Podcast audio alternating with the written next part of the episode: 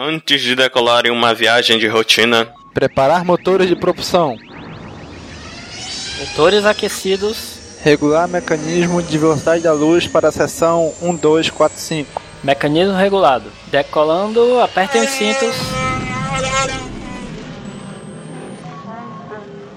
Decolagem tranquila, preparar para a velocidade burlesca. Velocidade burlesca?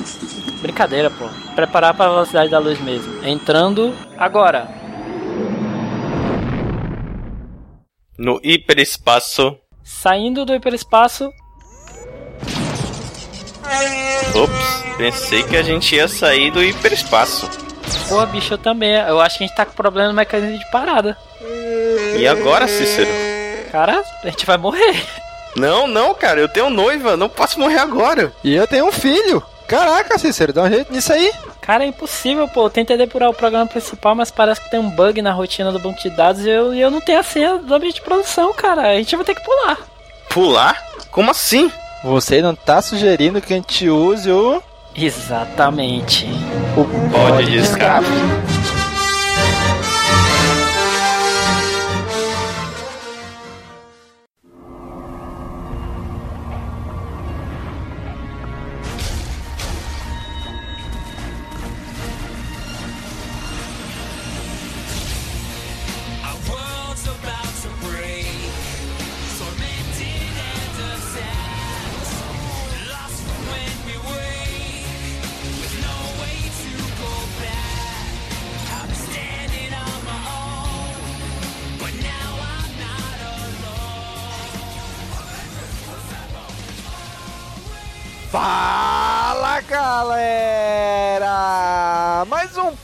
Pod de escape começando! Aqui é Domingos e hoje aqui com a gente Cícero! E aí, Cícero? E aí, galera? Aqui é Cícero e.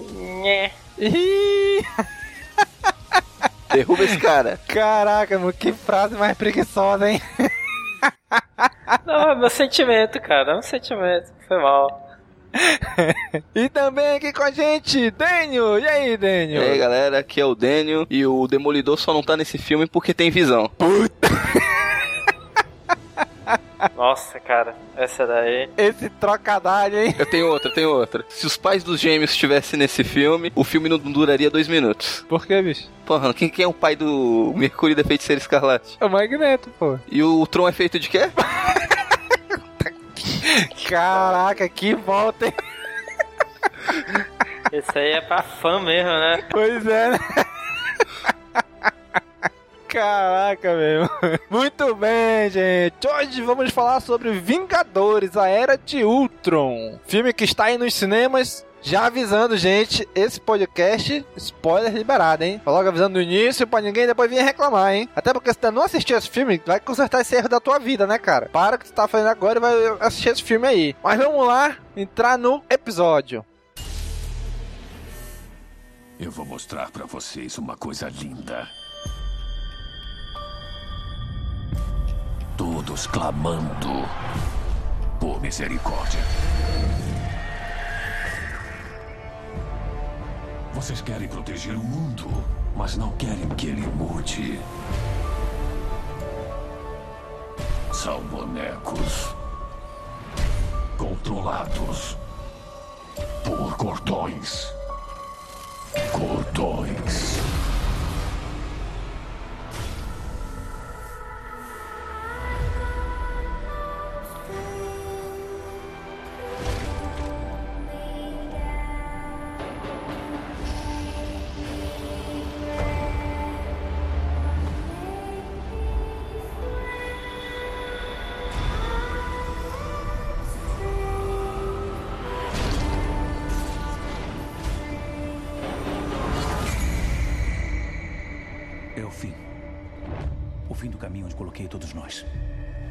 Dura para sempre.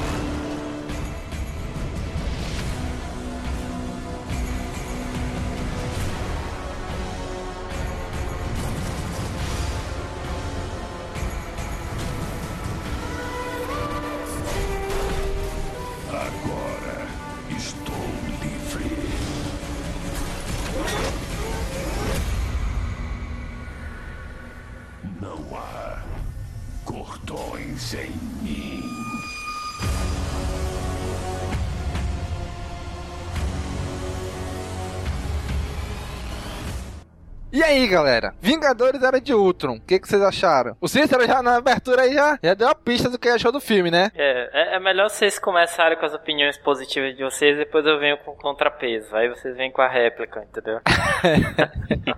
Então vamos começar do- da seguinte maneira: vamos dar uma sinopse, falar algumas informações técnicas, aí a gente entra no filme, tranquilo? Então vamos lá. Daniel, quem tava aí na direção e, na- e no roteiro desse filme, Daniel? É, na direção e no roteiro, temos de volta nosso querido e amado Joss Whedon. Pegou a direção novamente do filme, depois do sucesso estrondoso do primeiro. Ele que também escreveu, com a pseudo-ajuda do Stan Lee. Pois é, né? Porque Stan Lee ajudou o na HQ, que deu base pro, pro filme.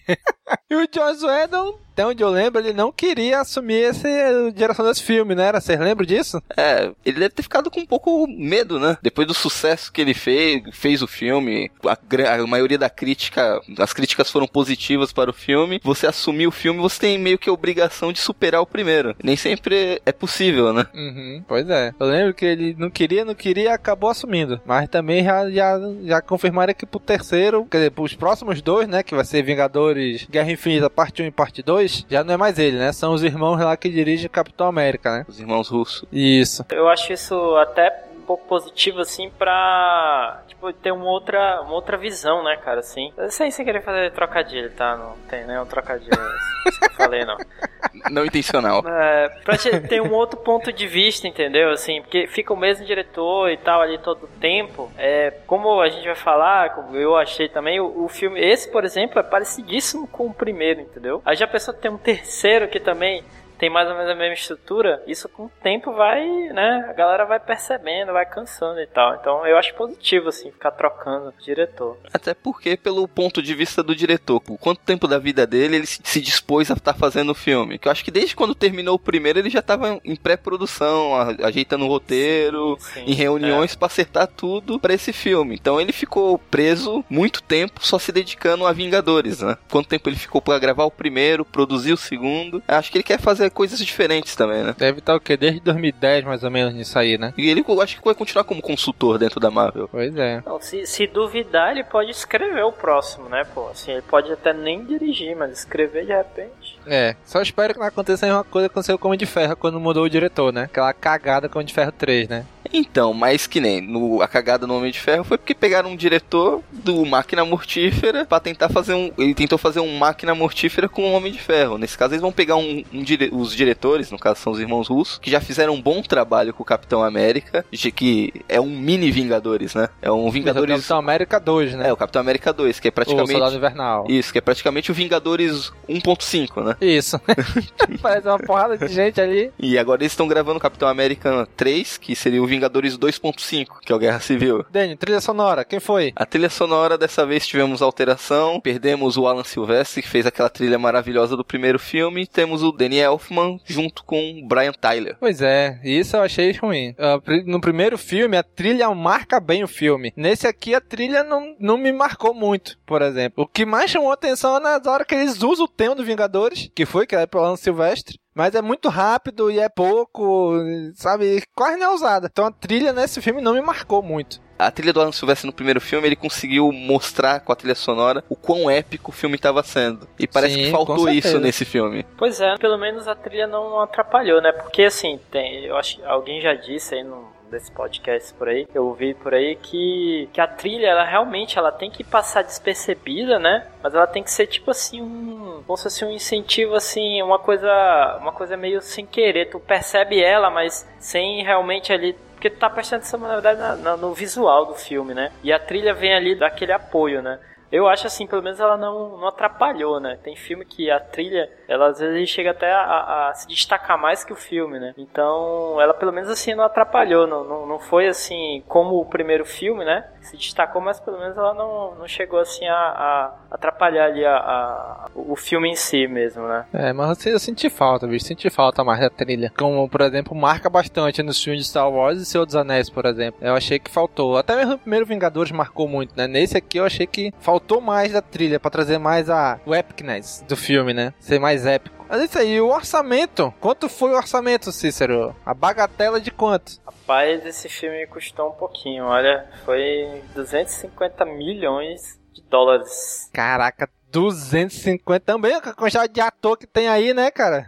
É ator pra tudo que é lado dos outros filmes. É, provavelmente metade desse, desse orçamento foi pra pagar os salários. Pois é, só do Robert Downey Jr. então ainda deve ter sido lá em cima. Fora que ele deve abocanhar ainda uma porcentagem da bilheteria. Sim, que nem foi no primeiro, né? Então, e no final de semana de estreia, só no Brasil já foi 2,5 milhões de pessoas no cinema assistir, né? Já, já tá pago o filme, né? Se pagou já aí, já nas primeiras semanas, né? Então, todo mundo já sabia, né? Que o filme ia render muito, né? O hype que tinha tava sendo criado em cima do filme, todo mundo sabia que podia ser um filme de 500 milhões de orçamento que o, que o filme ia se pagar, né? Tranquilamente. Aí aí, vamos entrar no filme agora mesmo? Então, já vamos avisando pra todo mundo que estiver escutando. Quem não viu o filme, agora que vai começar spoilers livres. Isso, por conta e risco, hein? Se você ainda não assistiu, que não é Ou não possível se que não tenha importa, né? assistido, ou então não se importa com spoiler, né? Continua aí. Apesar que num filme desse não é possível ter grandes spoilers, né? Pô, cara, tem, tem, tem umas cenazinhas ali que se contar antes vai estragar, hein? Nada que não dê pra perceber que vai acontecer vendo todos os trailers e imagens que foram divulgadas. Bom, como a gente já avisou o spoiler, a cena que o Visão pega o martelo ninguém esperava, hein? Porra, mas tu já veio aí, né, com spoiler, né? É, é, eu avisei, eu Cara. avisei. Ah, eu pensei que ele ia falar que o. Mercúrio morria, mas tudo bem. Pois é, Também, cara. também. Mercúrio morre no final, né? Então também não, não, não é problema. Se contar antes, aí sim é problema, né? Então vamos, vamos começar pela sinopse. Vamos lá, sinopse. Quem pode trazer sinopse pra gente aí? Cara, a sinopse é aquela coisa, né? É, eles estão lá, Vingadores, tal, combatendo ali a Hydra, né? Que agora. Isso aí eu achei engraçado, cara. Eles não explicaram muito a Hydra nesse filme, né? É, partindo do pressuposto que tu assistiu Capitão América 2, né? Só que também eles não mostraram o desenvolvimento da Hydra até o ponto que chegou, ela chegou no filme, porque eles, o filme começa eles tentando invadir uma base da Hydra, né, que teria um, sei lá, é, o, o cetro tá lá, né, eles tinham Isso, pegado do o cetro, tinham roubado. Então, assim, não explicaram muito como a Hydra chegou até ali, mas ok, tudo bem, né, todo mundo, ah, ba- bacana, a gente abstrai isso aí. Aí o filme, basicamente, começa eles indo atrás do cetro, aquele cetro do Loki lá, né, que terminou no, no primeiro filme, Uhum. e assim que eles conseguem resgatar esse cetro, o Tony Stark junto com o, o Bruce, Bruce Banner, Banner. né? Isso, junto com o Bruce Banner, eles secretamente, né, sem avisar os, os coleguinhas, os Vingadores, eles meio que extraem o Ultron, né? Extraem a, a- o, eles descobrem que tem um computador lá dentro da gema, né? Uma coisa assim, me corrijam se eu estiver errado. E incorporam isso no sistema de defesa mundial que o Tony Stark já estava ali implementado, né? Só que quando eles fazem isso, a parada foge de controle e aí nasce o Ultron, né? Que é meio que um, um alter ego, assim, dark do, do Tony Stark, assim. Ele, ele traz umas falas do que Tony Stark fala também e tal. E aí o filme inteiro é eles, eles correndo atrás do, do Ultron, né? Pra destruir ele e tal, desfazer a merda que eles fizeram aí no, no início do filme. Pois é, cara, mas assim, sempre venderam essa ideia de que o Ultron seria vamos dizer, o lado negro do Tony Stark. Mas eu não achei tudo isso no filme, não, cara. Eu não achei que ele foi tão assim, ah, o lado do Tony Stark que não era visto e tal. Eu não achei isso, não. Vocês acharam isso? Assim, eu achei pelo menos, né, que a motivação dele foi uma motivação distorcida da do Tony Stark. O Tony Stark tinha uma, uma motivação para defesa mundial e tal, e aí o Ultron trouxe essa motivação para ele também, mas distorceu, entendeu? Pois é. O Ultron chegou à conclusão de que, para a paz mundial, o único jeito era erradicar a humanidade, que é ela que estava atrapalhando as coisas, né? Na verdade, ele não queria erradicar a humanidade, ele queria que a humanidade Evoluísse. evoluísse, desse um passo à frente. É, porque nos quadrinhos é erradicar, né? Dá uma, dá uma lição na humanidade, né? Até por isso que tu vê que ele despreza a humanidade, mas ele a- aceita a Wanda e o Pietro, Feiticeira Escarlate e o Mercúrio, porque na cabeça dele acredita que aquilo é uma evolução do ser humano. Eles são aprimorados, então eles não são mais humanos. Por isso que ele contou com a ajuda dos outros, aceitou eles como aliados. Cara, e essa de aprimorados, hein, cara? Só porque eles não podem usar a palavra mutante, hein? Caraca. Então, Pois é. Mas pelo menos pra mim, eles deixaram a brecha pra que eles fossem inumanos, que é uma coisa que já tá sendo explorada na série. Não, mas o, o Inu- Inumanos é uma coisa diferente, né, cara? Pois é, assim, porque eu, não- eu não tô assistindo ainda a segunda temporada de, de Agents of S.H.I.E.L.D. Eu vou esperar terminar pra assistir de uma porrada só. Mas o que eu ouvi falar é que na série eles meio que diferenciaram, meio que são duas coisas diferentes, os inumanos e os aprimorados. Né? Eu posso estar falando besteira, porque eu não assisti ainda a segunda temporada. Mas é diferente, pô. Os aprimorados, eles são experiências, né? Os inumanos, eles são descendentes dos Cripple, né? Não é isso? O- então, uma- mas uma coisa que ficou no filme, subentendida, foi que até questionam. O Barão Strucker, lá do começo do filme, ele falou, ele tá- ele tava fazendo esse é, experimento com milhares de pessoas. Por que só esses dois sobreviveram e os outros não? Isso, isso foi questionado durante o filme e ficou sem resposta. Entendi. Eu acho que é uma brecha pra dizer, não, deu certo com eles, porque eles são descendentes de inumanos, que a- eu também não Ah, eu acompanhei só metade da série, da, do Agents of Shield. Até onde eu acompanhei, eu não sei se posso soltar spoiler da série. Eita, eita, devagar, hein? Não é um spoiler devagar da série. A Skyler. é que light spoiler, né? é light spoiler. A Skyler, que é uma personagem, uma das personagens principais da série, ela se descobre como uma inumana. Sim, aí isso aí eu tinha ouvido falar. Então, ela não tem poderes nenhum, ela não apresentou poderes nenhum até, até aquele ponto da série. Ela só apresenta poderes depois de um momento que ela tem contato com algum com um objeto que é dos Cris. Então, será que o Pietro e a Wanda, o Mercúrio e a Feiticeira Escarlate, não desenvolveram os poderes a partir do momento que eles tiveram contato com o, cetro, uma das gemas do infinito? Pois é, o que dá a entender de realmente é que eles são fruto de experiência, né? Pra mim, pelo menos, não ficou claro se eles nasceram com algum poder e as experiências aumentaram esse poder ou se eles nasceram sem poder e a experiência que deu o poder pra eles. Isso pra mim, não, não, sei, ficou, não sei se o filme explicou, eu não entendi isso daí. No filme é dito que eles se voluntariaram para os experimentos, né? Sim. Mas não diz se eles nasceram com algum poder e foi só expandido esse poder ou se eles não tinham nada e criaram esse poder pra eles, né? Ah, eu acho que eles não tinham nada. E, e fica com medo de utilizar, né? Ele podia não ter muito bem, não. Manda os dois gêmeos lá pra segurar os Vingadores. Tem até lá piadinha lá, o, um dos guardinhas. Os Vingadores estão atacando a gente. Tá, e a gente pode detê-los? São os Vingadores. Essa foi boa, foi boa. Mande os guardas, nós somos da Hydra, nós não, não vamos nos render nunca. É isso, é Hydra. Aí vira, ah, então, eu já vou me render, já tá tudo certo. É, Pois é. Pois é, cara. Tem uma hora no filme lá que eles meio que dão uma surra nos Vingadores, né? Os Vingadores ficam meio desnorteados com o que eles fazem, né? Principalmente a Wanda, né? Mas assim, não, sei, nesse início aí ficou meio estranho, né? Não, não explicou se eles eram inumanos, se não eram, o que que era, né? Dá a entender que eles não são inumanos. Pra mim, eu acho que ficou em aberto. Pois é, eu, não- eu, eu acho assim que não, não caberia explicar muito, não. É, é realmente, é- é, eu acho que é bom ficar em aberto pra explicar isso, se for o caso, nos inumanos, entendeu? Ou coisas desse tipo, assim. Agora, eu acho, cara, assim, o Mercúrio deu um pau ali neles, hein? Porra, também, né? Não conseguia ver, pô, o cara é rápido pra caramba. E o mais legal do filme é que o Mercúrio é um muito rápido, ninguém consegue pegar ele. Só um dos personagens que conseguiu pegar ele de surpresa, que é teoricamente o mais fraco de todos. Pois é. Que é o Gavião. É o único que conseguiu acertar ele, pegar ele de surpresa. Agora também, né? Ele é super rápido e tal, mas numa porrada que ele leva nessa velocidade dele, era pra matar ele, né? Na velocidade que ele tá, se ele dar uma porrada, é fatal. A física não funciona da forma que a gente conhece nos filmes. Principalmente de Sim. super-heróis. Pois é, né? Assim, gente, é filme de super-herói, né? Então tu não pode esperar muita coisa lógica, né? O cara vê que nem o cara, olha aí, vai começar a mentirada. Porra, pelo amor de Deus, tu tá vendo filme de super-herói, cara. Que isso, né? Agora, uma, uma coisa, falando em mentirada aí, né? Uma coisa que eles, eles deram uma arrumada a partir das críticas dos fãs, pô, é aquela coisa de, da preocupação com os civis, né? Você vê que lá no- na luta do, da Hulkbuster, lá com o Hulk, ele tem a preocupação de tirar ele, né, da, da cidade, né? Colocar, jogar Sim. ele em campo aberto e tal, ver aquele prédio inabitado e tal, né?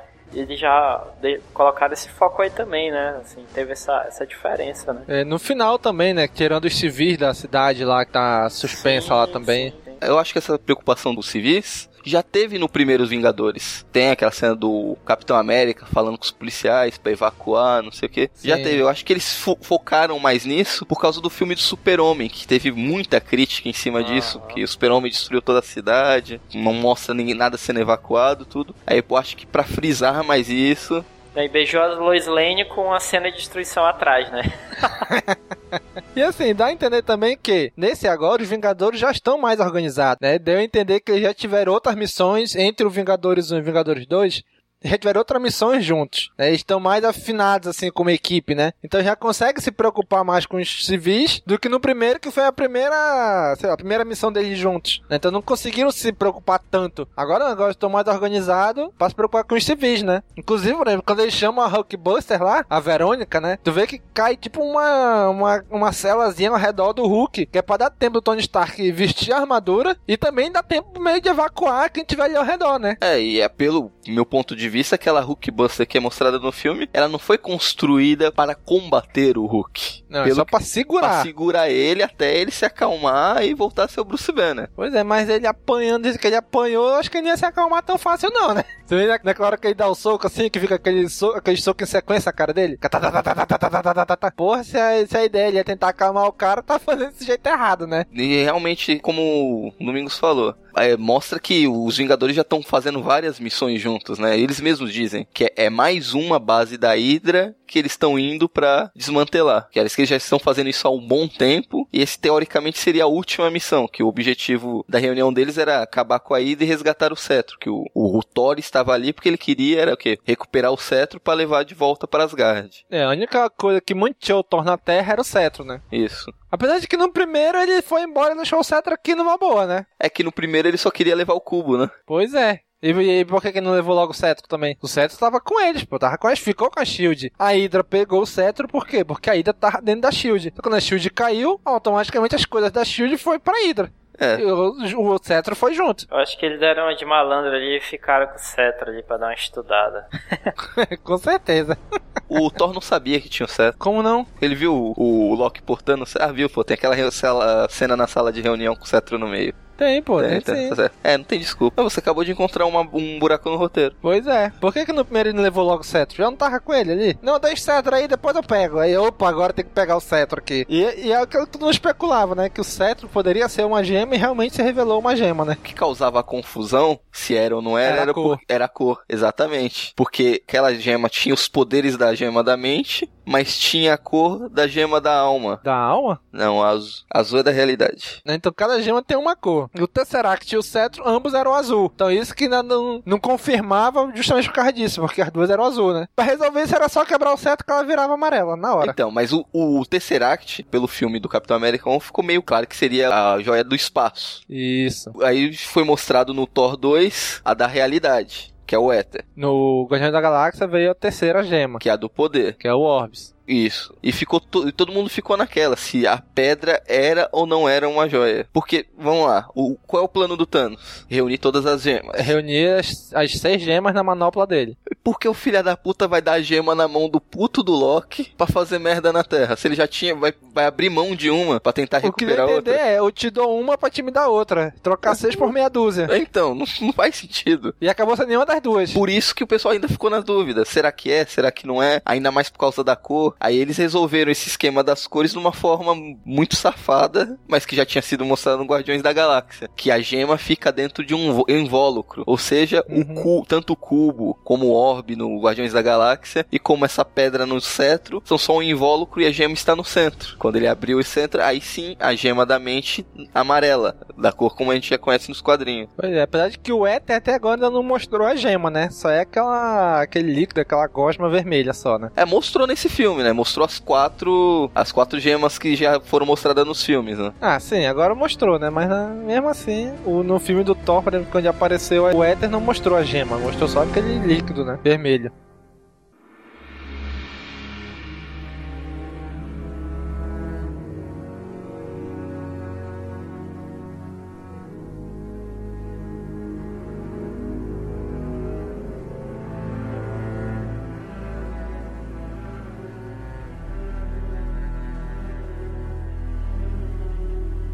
O Hulk, a Hulkbuster, caraca, bicho, eu achei sensacional aquela armadura pra bater no Hulk, cara. Eu achei muito legal. E achei muito legal eles explicarem por que até agora não tinha motivo dos dois brigarem, né? Na verdade, foi a feiticeira que foi lá botar na cabeça do Hulk que eles tinham que ficar loucão de novo, né? Voltando um pouquinho aí na Hulkbuster, cara, eu achei sensacional o fato dela, dela ficar estacionada lá no espaço. Olha isso, eu achei demais, bicho. Ficou legal, né? Qualquer lugar do planeta que precisar, É, eu achei demais ali esse fato aí. Muito bom, cara. E eu achei legal também que não é uma armadura única, né? Ou seja, ah, montou a armadura, tá pronta. Tem várias peças de reposição, né? Que o Hulk provavelmente vai quebrar várias partes da armadura, né? Que foi o que aconteceu. E a impressão minha, o, mudaram um pouco a cena dos trailers, que no trailer ele montava um reforço, né, na, na mão dele, pra dar um reforço ali na, na porrada que ele ia dar no Hulk, né? Mas no filme, ao invés de ter esse reforço, é uma peça de reposição que vem, aí que ele dá o murro, né? Eu acho que teve essa, essa alteraçãozinha aí do trailer pro, pro filme, cara. Não sei se vocês perceberam. Não percebi não, cara. Eu lembro que no trailer mostrava mais aquela parte deles dando o soco ao mesmo tempo e o Hulk jogando o carro e batendo junto com o carro, né? Que acho que no trailer, como a cena era muito rápida e não mostrava a cena completa, era o braço sendo montado, a gente achava que era um reforço sendo encaixado. Isso. É, pode ser isso também, né? Ah, sim. Porque, por entendi. exemplo, Pode ser, é verdade. Tem algumas cenas do trailer lá, por exemplo, aquela parte logo no início que a Viúva Negra vai acalmar o Hulk pra ele voltar a ser o Banner. Vê que ele tá verde, aí ele começa a cambalear, vai caindo no chão e vai tornando de Hulk e voltando a ser o Bruce Banner, né? No trailer eles mostra- mostravam essa cena dando a impressão de que era o contrário. O Bruce ali caindo desnorteado, dando a impressão de que ele ia se tornar o Hulk. Na verdade é o contrário, né? Ele era o Hulk e tava voltando a ser o Banner ali. É a magia do trailer. Pois é. Por isso que eu só assisti os dois primeiros trailers e não vi mais nada que eles divulgaram. Assim, eu assisti os trailers e assisti acho que mais um ou dois vídeos que eles lançaram e depois parei. Também não assisti mais nada. Fui, parei, não, não, tá bom, não quero mais assistir. Justamente pra não estragar o filme. Isso aí estragou bastante o filme pra mim, cara, porque Também, sabe pô, assim, tu foi assistindo tudinho. Pois é, não, eu assisti o que apareceu ali, né, pô, pra mim eu não assistindo, né.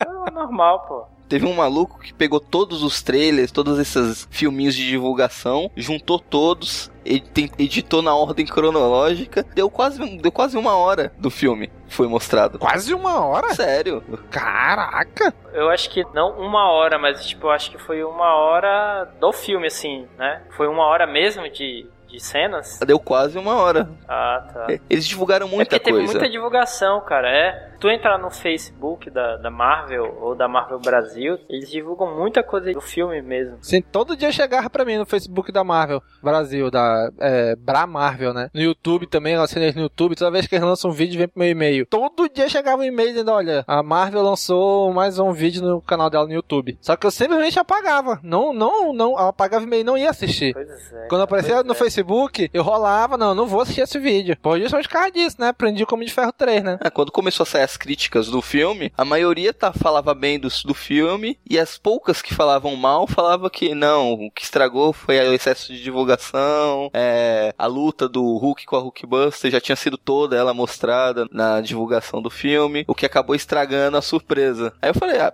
Pra mim, não interferiu em nada, eu só vi os dois trailers de divulgação. Quando saiu aquele trailer que mostra o Visão no final, daquele vislumbre daquela visão, pronto, acabou. Não vou ver mais nada, porque eu já vi quem é o, o personagem que tava faltando que eu queria ver. O Visão, eles não divulgaram nada do Visão. Não, saiu o olho, o olho. Pois é, aquela cara que eles vi- vislumbram no final, só mostrou a cara. Mostrou mais nada. Isso eu achei legal. Depois que saiu esse trailer, eu não vi mais nada do que foi divulgado. Acabou, só vi o primeiro trailer, esse. Pronto, chega. Não quero estragar a surpresa. Que no primeiro Vingadores, o trailer já entregou o final, quando o Tony Stark tá caindo pra morte, mostra no trailer o Hulk salvando ele. Pô, mas ali, ali a gente não sabia, né? Ali a gente não sabia que era o final, né? Ah, mas quando você foi ver o filme, tu viu o Tony Stark caindo, tu falou: Ah, agora essa é a cena que o Hulk salva ele. É verdade, é. Verdade, verdade. Bom, eu não associei na época quando eu assisti, então não estragou pra mim. Mas muita gente realmente reclamou disso, né? Por exemplo, sabe uma coisa que estragou pra mim? Esse filme, agora Era de Ultron, não, não que estragou, mas assim, aquela cena no final que a cidade começa a cair, que vai o Thor e o Homem de Ferro. Antes o Homem de Ferro é você, olha, a gente vai, pode salvar a cidade, mas pode ser que a gente não sobreviva no processo, né? Aí eu, beleza, tá aí tudo bem, né? Quando a cidade cai, que os dois vão lá salvar a cidade, quebrar lá o Vibranium e tal. Teoricamente era pra te ficar na, na expectativa, vão ou não vão morrer? Só que eu já sabia, pô, Capitão América 3, o Homem de Ferro vai estar lá. E vai ter mais um filme do Thor. Então essa cena que era pra ser de drama, um drama, na expectativa vai ou não vai morrer, eu fiquei de boa, entendeu? Falei, ah, não vão morrer. Porque vai ter mais um filme do Thor e o Capitão América 3, Guerra Civil, o Homem de Ferro vai estar lá. Então eu fiquei de boa nessa cena. O que era pra ser o contrário, era pra ficar tenso, né? E aí, o que, que vai acontecer? Eu sabia que não ia acontecer nada com eles, né? É, e o filme parece que, principalmente na, na parte final, tem toda a cena de ação, correria, cada herói num canto fazendo uma ação, parece que o filme sofreu um pouco com a edição. O Thor desaparece do nada, depois reaparece. Parece que tinha mais coisa ali que ficou faltando. Explicando. Não, o que que não explicaram? O que que o Thor foi fazer naquela piscina dentro daquela caverna com aquele cientista? Pois é, isso aí faz parte da mitologia do Thor em si, né?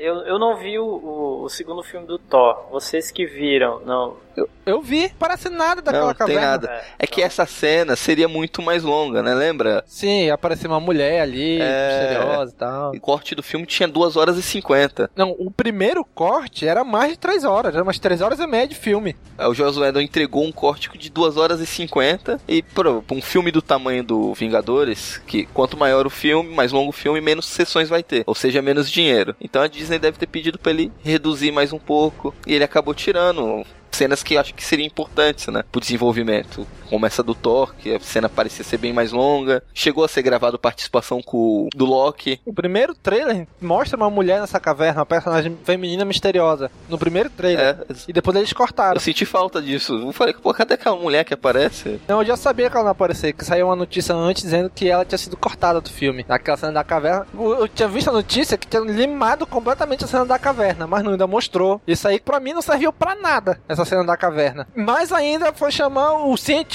lá, o Dr. Eric, pra quê? Eu acredito que ele foi atrás do Dr. Eric, que ele queria encontrar um local específico, que provavelmente numa cena estendida ia explicar que local era esse, porque ele queria ter de novo aquela visão que a feiticeira Escarlate fez ele ver. Aí provavelmente nessa caverna ele teve uma a visão completa, deve ter visto alguma coisa correlacionada ao Visão, que fez ele ir até lá a, tor- a Torre dos Vingadores pra despertar o Visão. É, pode ser. Isso provavelmente vai ser explicado no Blu-ray, sendo estendido e tal. Mas no filme, fechado, no cinema, tu não entende por que dessa cena. Ele simplesmente vai lá, chama o doutor, entra naquela. dá um mergulho lá e opa, agora já sei. Sim, mas por que naquela caverna? Por que aquele riacho ali? Por que ali? Não explicaram isso no filme, entendeu? Se é pra cortar, vamos cortar à direita, né? Não deixa essa cena em aberta, né? Agora é invocado, né, que o Thor, ele se acha assim, não, que ela botou uns encantamentos aqui. Sorte de vocês que eu sou, eu sou uma, um deus, né, e isso não funciona comigo. Aí aparece já assim, outro mundo já, Aham. com o, o, o- aquele ator lá, o Idris Elba, né, que é o que faz o- Aham. o, Pentecoste, né, lá do... É, do Círculo de Fogo, Pacific Rim. Isso. Se eu não me engano, ele vai ser um outro herói, né, cara, do mesmo universo. Ele já tá no Thor, pô. No Thor, tanto no primeiro quanto no segundo, ele aparece. Mas ele é o ele- cara que fica O guardando lá o. É, que fica guardando o, o negócio do arco-íris lá. Eu acho que ele vai ser um outro herói, cara. Estavam cogitando ele para ser o novo James Bond, naqueles e-mails vazados da Sony. Porra, o James É, Bond? isso. Sim, sim, sim. É, deixa eu ver. E se você procurar na internet, deve ter algumas montagens dele como o Lanterna Verde.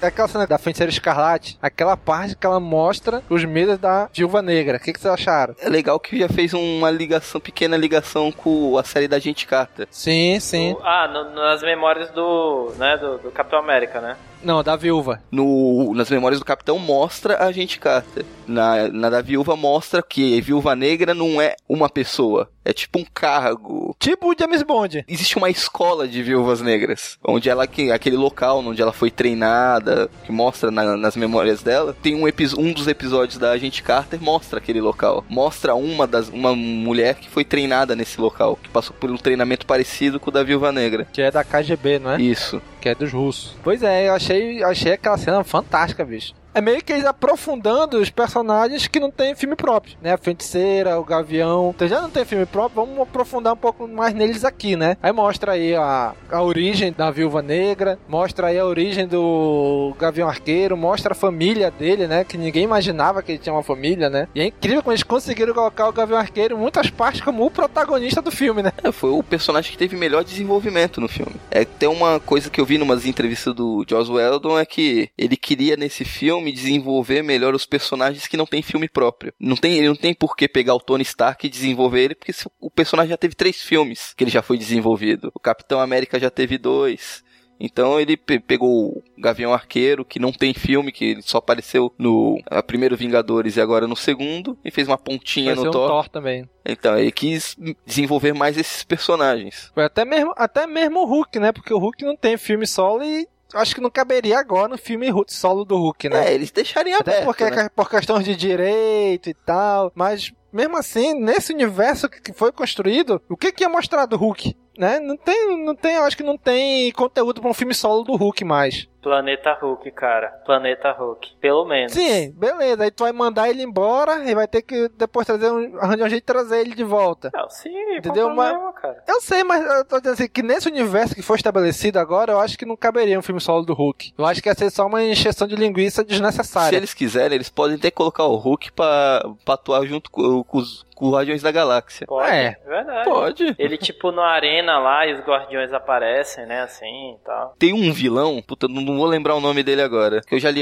já li em uma história, que ele é o Hulk do futuro. É um cara verde, ah, barbudo. sim, já ouvi falar disso aí mesmo. É um Hulk de barba Isso. e tal, né, velho? Pode aproveitar que o, a gema do tempo ainda não apareceu e enfiar esse vilão pra combater os Guardiões da Galáxia e acabou. Puta merda, cara. Não, Vai ficar meio cara. bosta, né? Mas eles podem fazer. Vai ficar muito ruim. Não, mas ó, ó o que eles poderiam fazer. Como o final do Hulk ficou em aberto. Sim, ele simplesmente foi embora voando no jatinho lá. E aí, ó, ele vai pro espaço, faz o próximo filme, Planeta Hulk. Ele caiu num planeta, vai, tem todo o lance lá, tudo. Mas aquele jatinho vai pro espaço? Ah, por que não?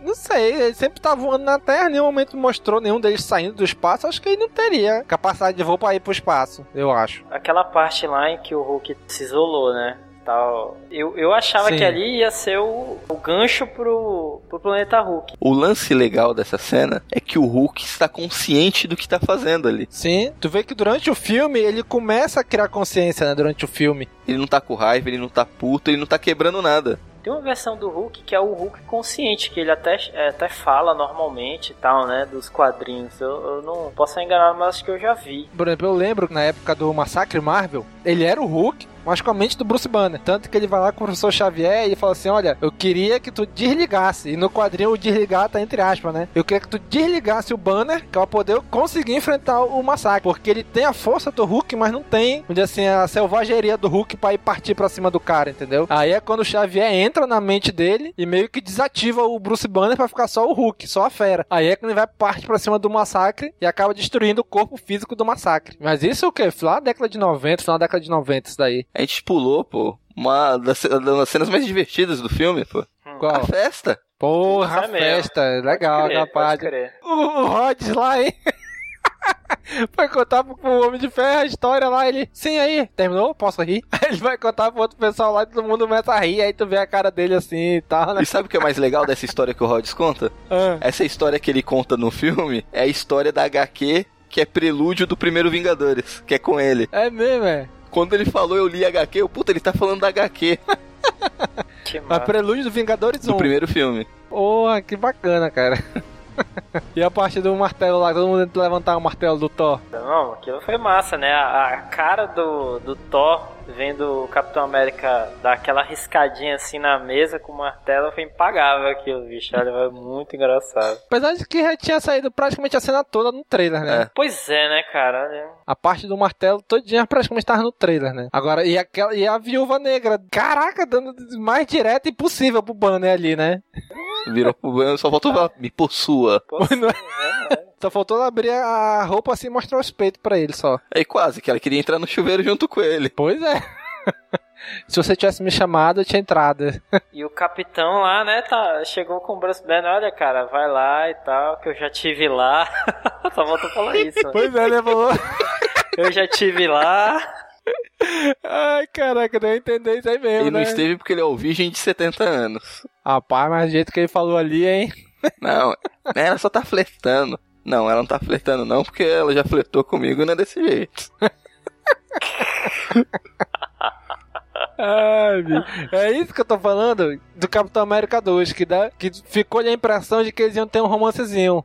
O Steve e a viúva. Mas na verdade não, né? Com, aí com o Bruce, né? Pois é, que nem o Daniel falou. É que nem tinha falado no outro cast, que não, no filme eu acho que ali a, a Viúva Negra tava sendo apenas Viúva Negra. É, que é jogar charme, tudo, que é ela, ela atuando. Eu acho que aí no, no filme, no caso do filme dos Vingadores, eu acho que ela realmente teve uma ligação com o Banner. Que o Banner é um monstro, literalmente ele se transforma num monstro, e eu acho que ela se vê como um monstro por causa das coisas que ela já fez, pelas pessoas que ela matou, e pelo todo o treinamento que ela recebeu. Sim, ela mesmo diz isso, né? Que ela também é um monstro, né? E ele falou assim: ah, eu não posso ter filho e tal. Ela também não posso. Sou estéreo também. Aí é quando ela conta mais ou menos a história lá de como é. Então, né? mas nessa aí, parece que, tipo, bem enquanto o Banner tava falando, não, eu não posso porque eu posso te matar virando Hulk no meio do. Ela parece que não, tô falando de outra coisa, né?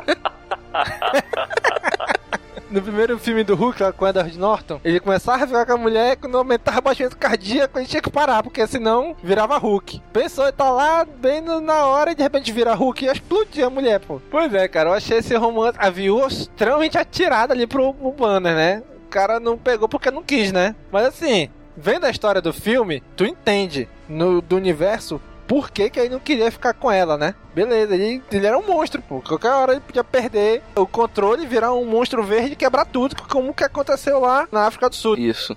Ele ficou mal, né? Logo no começo do filme, depois da primeira missão, lá na base da Hydra, ele tá mal lá, malzão, porque matou não sei quantos soldados, não sei o que. Aí a viúva, Thor, daí o relatório. Não, se você ia ser recebido por, lá em Hell como um guerreiro pelos tantos que você destruiu, matou. Aí ele dá aquela olhadinha. Não, na verdade feriu, só algumas fraturas. Bom, a gente tá falando tanto aqui, não falamos do cara que dá nome ao filme. E o Tron, o que, que vocês acharam? Pelos trailers que eu vi, que ele seria um pouco mais sério, né? Achei que o clima do filme ia ser mais sério. Principalmente por causa do vilão, da forma que ele é apresentado nos trailers. Uhum. Mas tu vê que ele é meio descolado. Ele age- às vezes parece que ele age como uma criança birrenta, né? Até porque ele acabou de nascer no filme. E ele tem um pouco, como você já tinha falado, um pouco da personalidade do Tony Stark. Ele, ele é, um- é uma visão do Tony Stark distorcida. Porra, bem distorcida. E eu gostei do vilão. A atuação, né? Captura de movimento lá do James Spader ficou maravilhoso. Ah, ficou excelente, cara.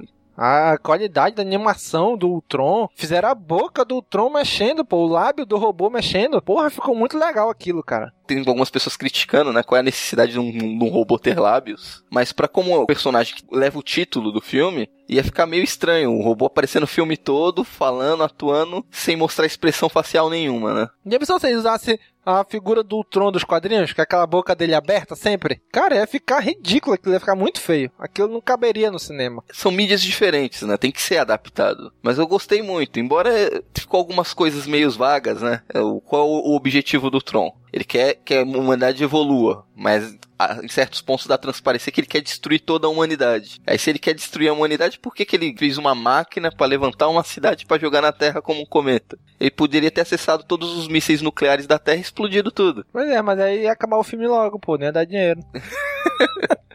Aí Eles poderiam ter dado uma desculpa, não. Ele quer que a humanidade evolua. Se ele usar os mísseis nucleares, a Terra vai ficar inabitada, não vai ter mais nada. Ele podia ter, ter desenvolvido também, um pouquinho melhor esse ponto, né? É, mas assim, eu achei legal a evolução dele durante o filme, né? Que ele surge pela primeira vez na armadura quebrada do Tony Stark, né? Depois de, ah, ele se espalhou pela internet, né? E vai criando vários corpos e tal, e os corpos vão sempre melhorando, melhorando, melhorando, até ele chegar no ponto de querer criar o corpo perfeito, que é o corpo que depois vai virar o Visão, né? É, e aquela parte que o, o Mercúrio e a Feiticeira Escarlate vão se encontrar com ele na igreja, ele tá coberto por um manto vermelho. É uma referência à primeira aparição dele nas HQs, né?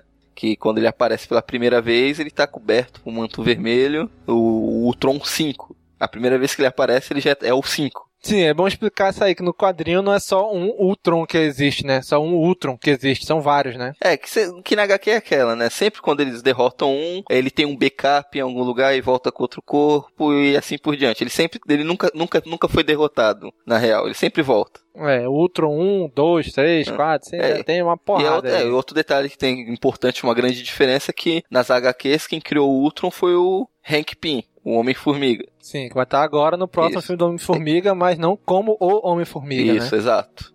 E eles fizeram essa pequena alteração até porque, já pensou, vamos apresentar o Hank Pym para ele poder criar o Ultron para depois ter todo o filme, ia desprender muito tempo. E eu achei que foi uma Uhum. adaptação maravilhosa, casou muito bem o Tony Stark, depois de tudo que ele passou no, principalmente nos outros no primeiro Vingadores, com a ameaça alienígena tudo, ele pirar e querer pacotar o planeta todo num invólucro para não ser mais atacado. Simplesmente, até porque ele foi o cara que passou pro outro lado pra levar a bomba no primeiro filme, né? Então ele viu o outro lado e, além do mais, ele é o cara ali que ele não tem superpoder. É igual o Batman, ele não tem superpoder, ele só é rico, muito rico e consegue criar as coisas pra ele, né? Mas no fim das contas ele não tem nenhum superpoder pra proteger a Terra. O superpoder dele é a mente dele, né? E o dinheiro. Sim. Então é isso que ele quer fazer, né? Ele, pô, eu não posso ficar. O Thor, a qualquer momento, ele vai embora pra Asgard. O Hulk perde o controle aí e tamo lascado. Né? Vamos depender de quem? Do Capitão América, da Viúva e do Gavião, né? Então ele, ele quer defender de algum jeito Mas também, o Capitão América conseguiu sair na mão com o Ultron naquela lutinha em cima do caminhão. né?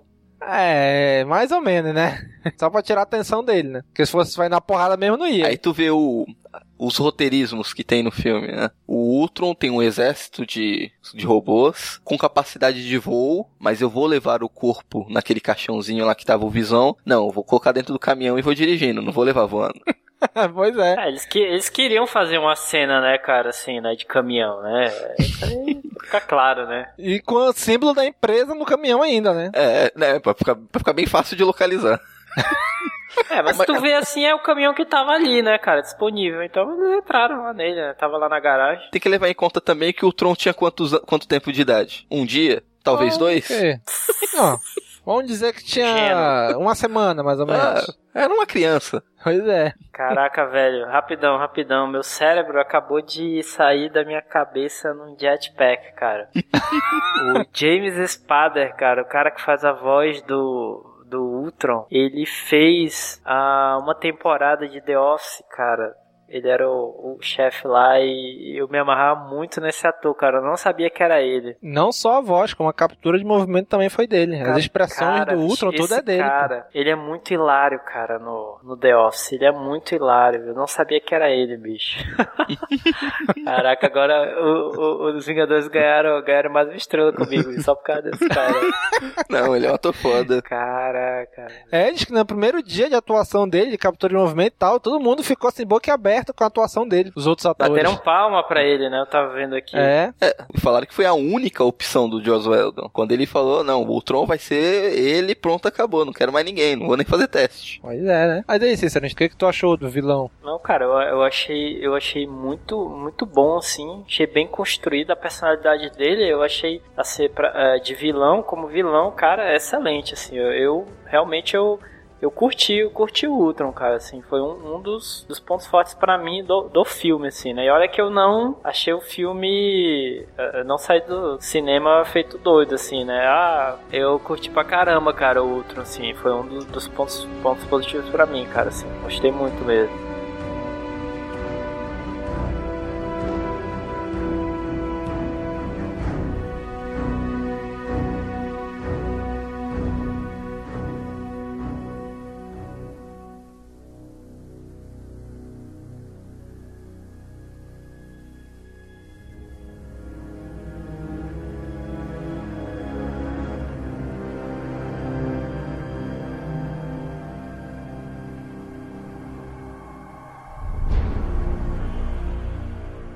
Então vamos falar daquele personagem que tem uma grande visão. Coisa que o Demolidor não tem. Ou visão.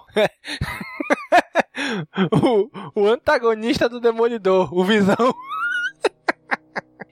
que, que vocês acharam do Visão, Daniel? Dos personagens novos que foram apresentados no filme é o melhor. Embora ele seja muito roubado, ele cai como um. parece um deus ex-máquina na história, mas ele, ah, ele é apresentado de uma forma muito legal. Que é diferente do como ele foi apresentado nas HQs. Que nas HQs ele. O Tocha Humano original não é o do Quarteto Fantástico, é um androide. Sim, é um da Segunda Isso. Guerra e tal. Que é um androide que ele fez até uma pontinha no filme do Capitão América. No primeiro filme do Capitão América, quando tem lá a feira lá do pai do Tony Stark, tem um casulo lá atrás que tem o corpo dele. Não lembro se foi no Capitão América ou se é no Homem de Ferro 2, que aparece lá no fundo, lá, lá atrás. Ah, eu acho que é nome de ferro, eu acho. Eu, sei acho. que chegou a aparecer. Então, o Ultron, ele acaba com esse corpo construindo o Visão, como um filho pra ele, né? Que, que nas HQs tem a palhaçada que ele tem, ele constrói uma esposa pra ele, constrói um filho pra ele que seria o Visão. Já no filme não, eles já fizeram uma adaptação, não. Tu vê que no, no filme o Ultron tá evoluindo, sempre com- atrás de um corpo melhor. E aí a- atra- através da Sim. tecnologia que foi apresentada até no começo do filme de construção de tecido, que é lá que mostra lá Sim. pro Gavião, que ela até fala, não, se tivesse o caso a câmara, não sei o que, dava pra fazer mais rápido, não sei o que. O Tron vai atrás dela, porque ele quer um corpo perfeito pra ele. E usa o mesmo, o mesmo truquezinho lá do, do Loki no Vingadores 1, né? De dominar o coração dela com o cetro, É, né? Ele domina ela e ele quer fazer um corpo perfeito pra ele. Pra isso ele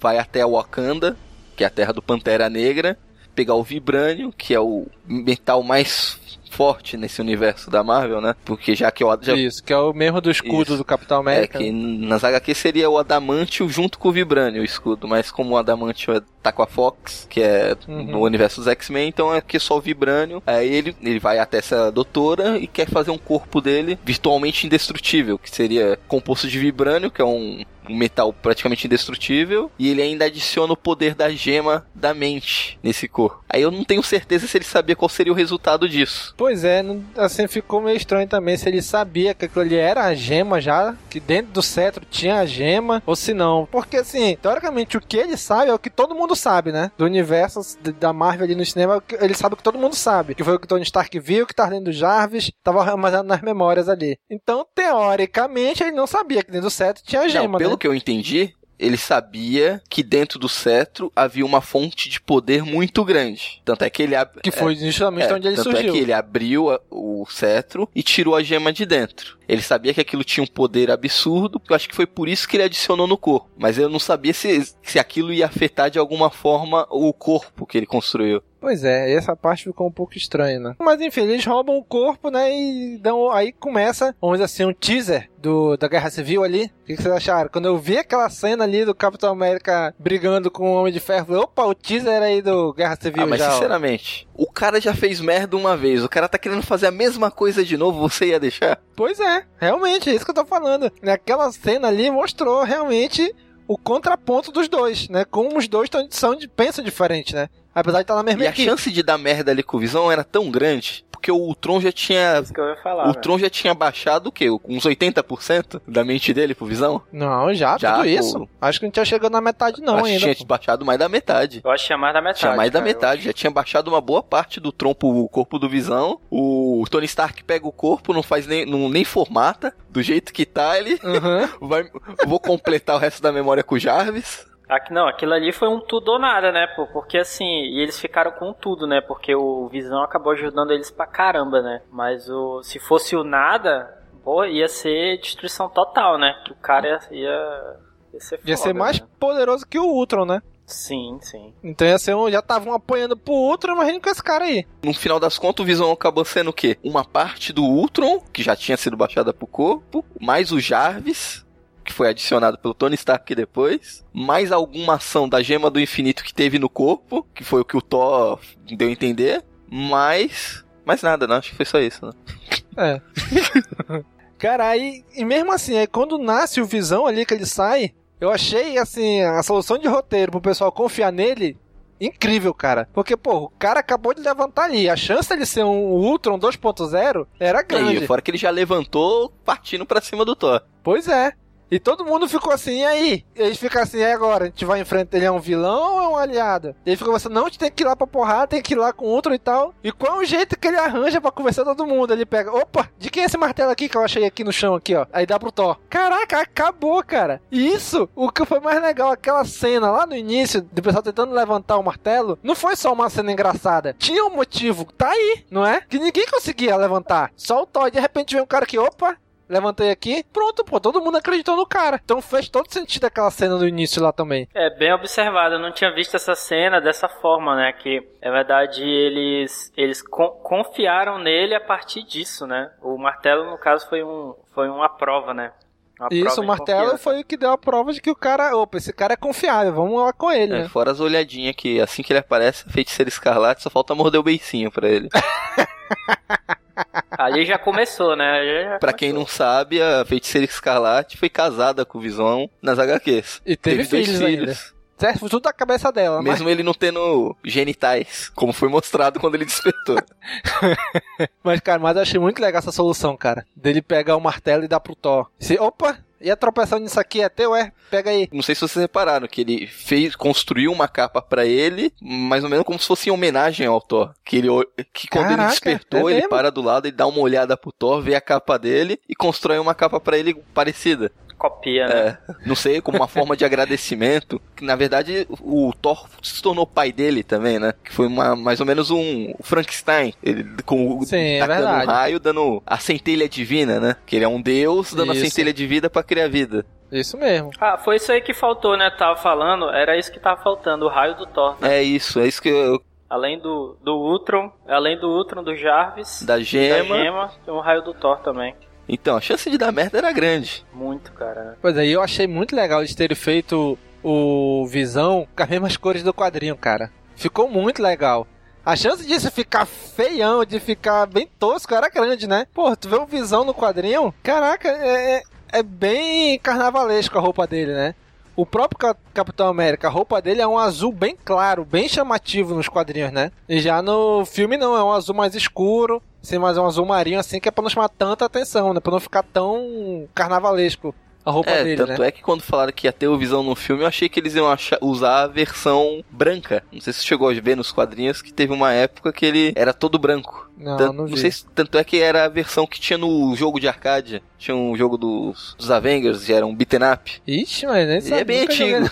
Era bem antigo, tinha. tinha o Homem de Ferro, o Capitão América, o Gavião Arqueiro e tinha o Visão. O Visão desse jogo era essa versão branca dele. Por exemplo, a roupa do Gavião Arqueiro é bem diferente dos quadrinhos, que é uma roupa roxa nos quadrinhos, Isso. né? Não sei, não sei agora, né? Eu lembro da época que eu lia. Era uma roupa roxa, bem Mas tosca, né, né? eles pegaram, no caso do Gavião Arqueiro, eles pegaram a versão, inspiraram na, vers na versão do, do universo Ultimate, dos Supremos. Pois é, por exemplo, X-Men não cabia aquele- uniforme tradicional deles. Por exemplo, o pessoal, o Wolverine de amarela, com a roupa amarela dele, ia ficar muito No estranho, final né? alternativo do segundo filme do Wolverine tem. Ah, não, bicho. Mesmo assim, cara, ia ficar muito estranho. Ia ficar muito tosco que o, o, o Hugh Jackman maceta todo de amarelão. Ah, não sei. Agora eu acho que funciona. Tá todo mundo com os uniformes coloridos aí. O Visão, todo mundo achou que ia ficar ridículo, ficou bom. Não sei, cara, não sei não. Não sei se ia ficar legal o Hugh Jackman de, de amarelo. Mas enfim, mas eu achei legal o Visão, cara. O jeito que foi construído o personagem. O que eu achei mais legal é que não teve divulgação do Visão. Só um vislumbre do rosto dele num trailer só. Não falaram nada dele. E ele é um personagem totalmente importante pro filme, né? E Isso eu achei legal não terem entregado isso em trailer, em teaser, em nada, né? Do Visão. Ele é essencial pra resolução do filme, né? Sim. Ele que vai lá, destrói o último Ultron e tal, né? Tanto que ele fala assim: ah, isso pode até ser uma inocência minha, mas acho que é porque eu nasci ontem. Ficou legal essa cara. Não, e, e ele que não, ad- não adiantava só eles chegarem lá na batalha final e acabar com o exército de Ultron, todos os outros, porque ele tinha acesso livre à internet, ele podia fazer um backup dele em qualquer lugar. Então a primeira ação dele foi chegar de surpresa, né? E já desconectar o Ultron da internet. Já chegou, pegou, segurou ele pela cabeça, até comentei, né? Pra mim foi meio Deus Ex Machina. Que ele chegou, pá, pegou, desconectou. Não, não, agora é só matar o que tem aí. Pois é. Bom, e uma coisa que eu achei legal também, cara, é que o Ultron ele ia fugindo da cidade lá no jato. Aí o Hulk vai lá, entra no jato e arranca ele lá de dentro, joga ele lá pra baixo, né? Só que eu achei legal, é mais essa solução de roteiro. O Hulk não saiu do jato, ele continuou lá. Foi embora no jato. Tudo bem, não explicou por que ele não saiu. Por que, o Hulk não iria sair, né? Mas ele continuou lá, pô. Foi embora no jato. E justamente o jato que vai, ele vai usar pra sumir, né? No final. É, mas uma cena legalzinha que a gente não comentou envolvendo o Hulk, o Bruce Banner, é que ele já tinha decidido com a viúva que eles iam tentar abandonar tudo e tentar seguir uma vida juntos, né? Aham. Que ela foi, foi- ela foi sequestrada pelo o Tultron. Eles têm todo um plano de resgate. O Banner vai lá, salva ela, tudo. Ó, então, vamos embora. Agora o resto é com, com a equipe. Eles vão cuidar de tudo, vamos embora, vamos fugir. Aí ela dá um This is Sparta nele. Pois é, né? This is Sparta! This is Hulk! Pá! Eu preciso do grandão agora. É, foi legal essa cena também, é verdade.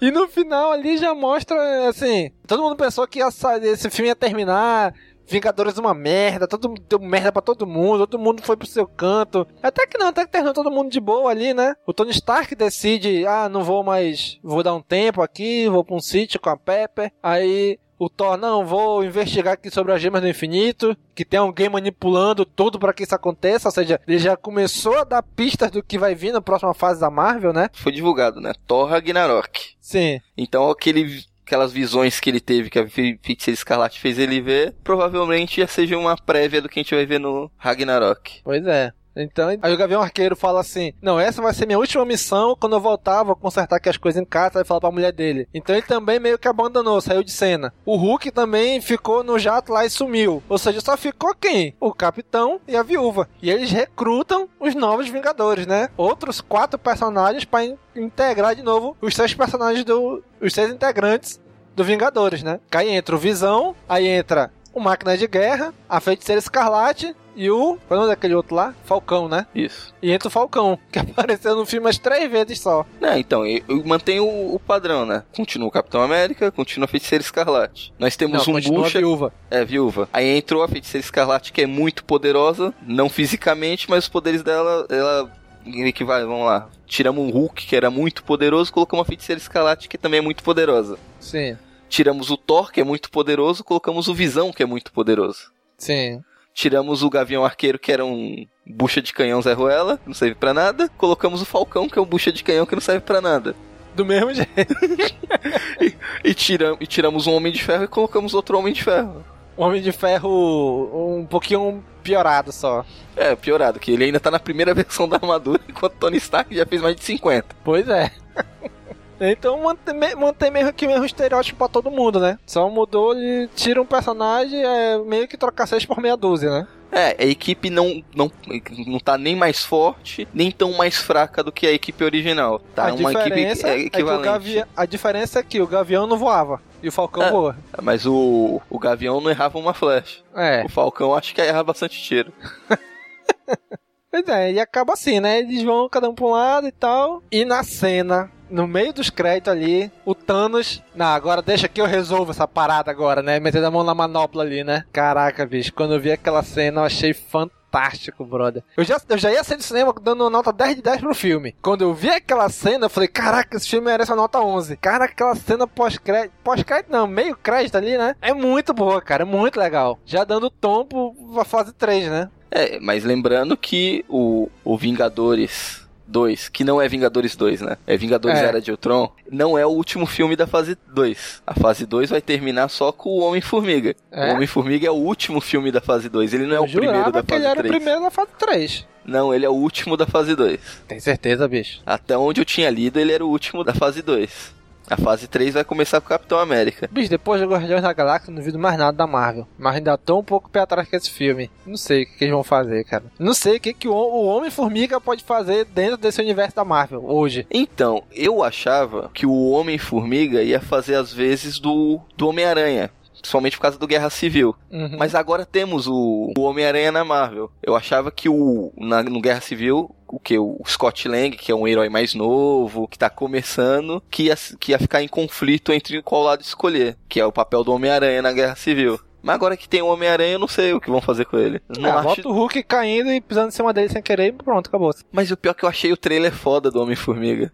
Não sei, cara. É como eu falei, depois de Guardiões da Galáxia, eu não duvido mais nada da Marvel. Mas que eu não tô meio pé atrás, eu tô. Mas assim, como a expectativa tá baixa, é bom, né? Talvez o filme surpreenda, né? Eu Espero. Expectativa acaba estragando a experiência, né? Na maioria dos casos. Mas e aí? E agora? Fase 3 da Marvel. O que, que a gente pode especular vendo a cena pós-crédito e como terminou Vingadores? Cara, eu acho que dessa vez o Thanos vai, vai rolar, né? Parece que o, o Josh Whedon queria o Thanos no 2 já, né? Mas aí a, a, a Disney falou, não, vamos, vamos segurar um pouco mais o Thanos e tal pro próximo. Mas eu acho que o próximo é inevitável, né? Vai, até por causa do nome, né? Guerras Infinitas, né? É. Remete aí a Joias Infinitas e tal, então vai, vai rolar o Thanos ali. Então vai ser inevitável, eles vão ter que ir pro, pro Cosmos, né? Até porque o Tony Stark já deu a entender, ele tava falando já ali que, ah, não, beleza, a gente enfrenta aqui a galera aqui embaixo, mas, pô, se voltar a aparecer um alienígena foda daquele ali, o que, que a gente vai fazer, né? A gente não, não, não consegue ali, né? Segurar esses caras. Então, já deu, já deu ali um pouco do, do gancho que vai ser, o, vai ser a próxima, a próxima fase da Marvel, né? Então, eu acho que é isso, cara. Vai, vai vir Thanos e tal. Quem sabe aí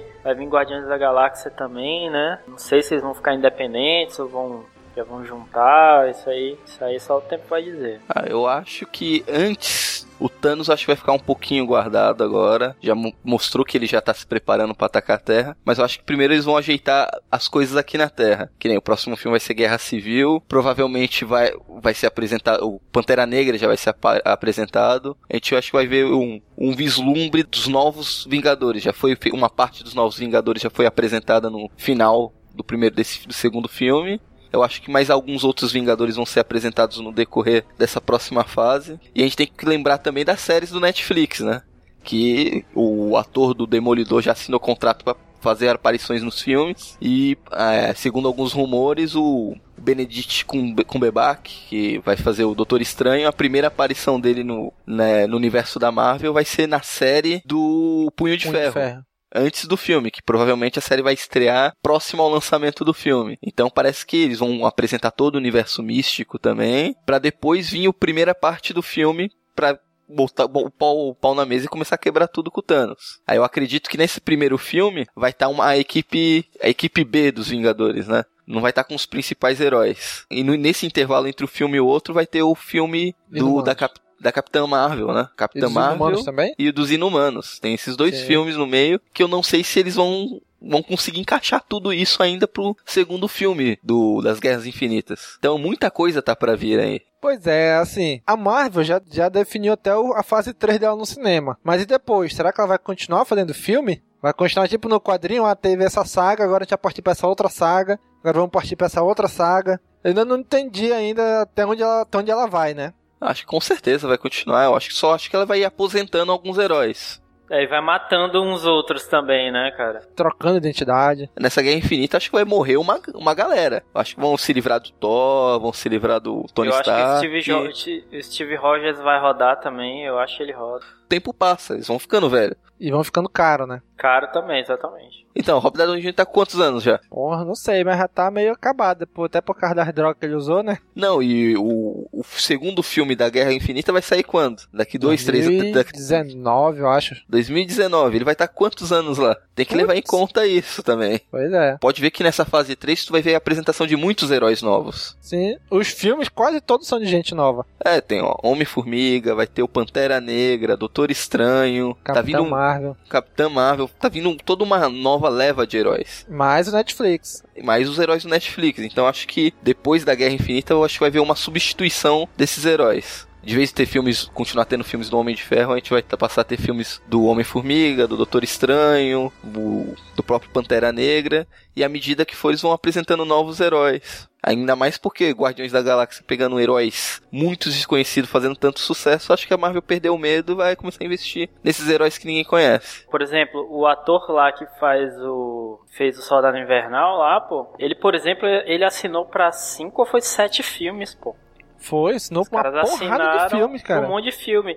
E estão achando que ele vai ser o próximo Capitão América, né? Sim, nos quadrinhos, em uma época ele assumiu a, a identidade de Capitão América. Logo depois da Guerra Civil. É, e eles fazem isso assim, é, eles são espertos em fazer isso, né? Porque, porque mantém o cara ali barato, né? Porque assinou um contrato, né? Manteve o Sim. cara e o cara Sim. não vai poder subir o salário dele ali, né? À medida que ele for ficando famoso ocasionalmente e tal. Então, isso pra eles é bom, né? Que nem fizeram lá com, a, com aquela menina do. do Jennifer a- Lawrence? a Jennifer Lawrence.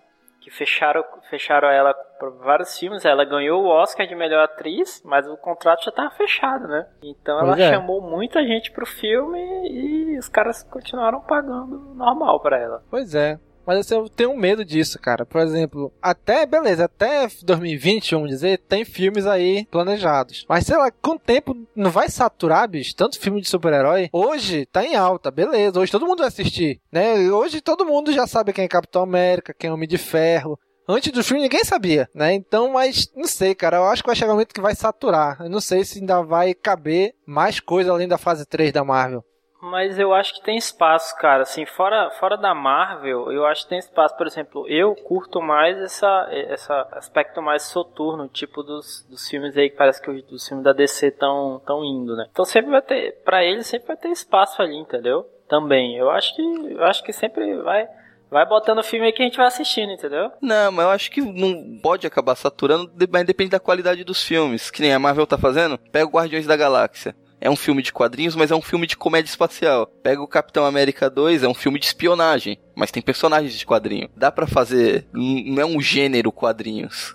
Cada filme ele pode puxar mais pra um gênero ou outro. Pois é, mesmo assim, pra mim, tudo isso é o gênero super-herói. Filme super-herói. A gente, beleza, a gente é fã, tinha um conhecimento um pouco maior. Mas pro cara que não é ligado em quadrinho, que não é ligado muito em cultura pop, ele chega no filme e vê lá o logo Marvel ou vê o logo DC, é filme de super-herói. Se é espionagem, se é Segunda Guerra, se é espacial, se é ficção científica, o que for, é super-herói, entendeu? Eu acho que isso pode saturar com o tempo.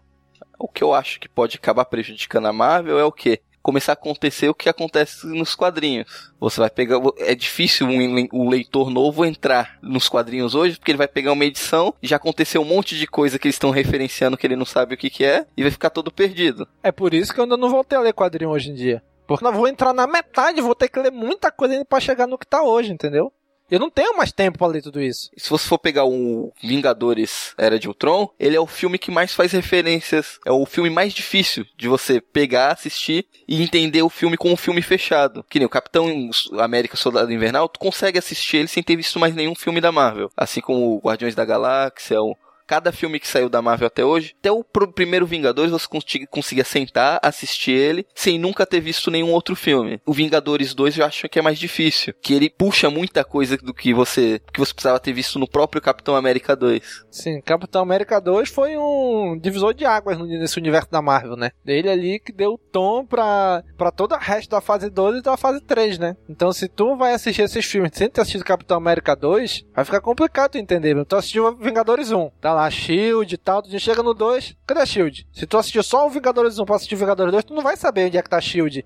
Apesar de que aparece ali o Nick Fury, aparece o Aero Porta-Aviões, que não sei de onde eles tiram, né? Mas, e aí? Só isso? E a Shield não era algo muito grande? Era muito maior que isso? Por que que só tá nisso? É difícil entender. Tu começar assistir pelos Vingadores 2, por exemplo. Então, é o problema é que a Marvel pode estar começando a criar um problema com isso. Que nem vai sair o filme do Pantera Negra. O vilão do Pantera Negra é quem? É o Garra Sônica. Que tá no Vingadores 2 que perdeu o braço do Vingadores 2 para poder ele ter. Quem for sentar para assistir o Pantera Negra quando ele saiu, vai mostrar o vilão lá com o braço da onde ele cortou o braço. Se essa pessoa não viu Vingadores 2, ela vai ficar perdida. A menos que eles expliquem isso. E mesmo assim vai ficar meio vago. Ah, não, eu perdi um braço por um robô que atacou aqui há não sei quanto tempo atrás. Então isso daí vai começar a virar uma bola de neve, se eles não souberem controlar direito. Pois é, ele apresentou agora o Anti-Circus como cartônico agora. Quando é que vai sair Pantera Negra? 2017? 2018? Se o cara morre daqui pra lá. Eu acho que até adiaram. Foi o Pantera Negra que foi adiado. Foi, foi um, um dos que foi adiado por causa do Homem-Aranha. Isso. É, e aí outra coisa que a gente esqueceu ainda. Tem o um Homem-Aranha aí nesse meio, nesse rolo todo, né? Pois é, vai entrar agora o Homem-Aranha, né? Apesar que naquela coletiva eles falaram que o, o, plano era esse, mas poderia haver inserções no meio, né? Um filme ou outro. Já acabou tendo esse do Homem-Aranha. Quem sabe não tem um planeta Hulk aí no meio os direitos do Hulk eram, ainda continuam sendo da Universal. É, eu achei meio estranho isso. A Universal, pelo que eu entendi, a Universal emprestou o Hulk pra Marvel por três filmes. Que tanto é os três filmes que a Marvel fez. O filme do Hulk da fase 1, Vingadores 1 e Vingadores 2. Tanto que ela afastou o Hulk agora por causa disso. E até porque se o Hulk tá no Guerra Civil, o lado que ele tomar parte acabou, né? Ganhou, né? Quem vai derrotar ele, né? Então, realmente, tinha que afastar ele do Guerra Civil. Mas, teoricamente, acabou o contrato da Marvel com a Universal. Apesar de que eu acho que a Universal não tem, hoje, cacife pra meter um filme do Hulk no meio disso tudo, né? Eu acho que ela não consegue. E a Marvel deve ter boas relações. É, ela vai acabar cedendo de novo pra Marvel. Mas é isso que eu tô dizendo, entendeu? Vai tá virando uma bola de neve que, beleza, até 2020, talvez até ele consiga se sustentar. Mas depois disso, depois de Guerra Infinita, depois de todo esse negócio, será que ainda vai se sustentar filme de super-herói no cinema? Será que não vai estar tá já demais? Entendeu? Isso, é esse o medo que eu tenho. Sem contar isso que tu falou agora, né? Que o cara que entrar no meio exemplo, meu filho. Meu filho hoje tem 3 anos. Ele gosta de, do Homem de Ferro, do personagem Homem de Ferro. Ele gosta, exemplo, hoje eu tava passando aqui na Netflix, aí apareceu lá um, uma imagenzinha dos Vingadores, do desenho. Olha, pai, os Vingadores. Ele já sabe quem é os Vingadores. Mas mesmo assim, ele não conhece as histórias do, do filme. Até 2020 ele vai estar o quê? Com 9 anos, 10 anos, ele já vai conseguir entender mais o filme, assistir o filme comigo. Mas aí eu vou ter que mostrar desde Homem de Ferro 1 pra ele. Aí vai ter que assistir os outros 10 filmes anteriores pra ele Não, poder ver Hoje um... já tem 11 filmes hoje. Imagine até lá no final da fase 3. Então, vai, cada vez vai ficar mais complicado pra alguma pessoa conseguir pegar. Fora dos filmes, ainda tem as séries de TV. Agents of Shield, Agent Carter, Netflix. E, e para ajudar nessa saturação do mercado, como você disse, não são só filmes da Marvel. Tem a Fox fazendo os X-Men, Deadpool, Quarteto Fantástico. Tem a Warner que vai vir com Homem-Aranha, Batman, Flash. Então vai vir filmes de super-heróis de todos os cantos.